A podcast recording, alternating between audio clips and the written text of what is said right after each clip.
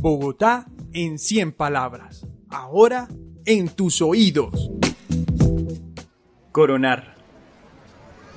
Si alguien ha contemplado el cambio de la ciudad, es Joaquín, relojero del centro desde hace 20 años. Su vista encapsulada lo lleva siempre a hacer el mismo recorrido.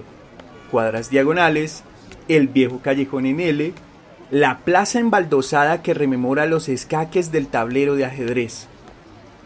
Como fiel caballo, levanta su mirada y ahí está ella. La majestuosa Iglesia de las Nieves. Se persigna pidiendo la bendición de la reina para guiar sus movimientos.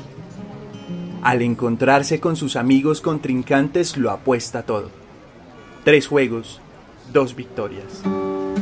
Y así es como a diario el abuelo asciende de peón a rey. Juan Sebastián Páez Santa María, 17 años, localidad Santa Fe.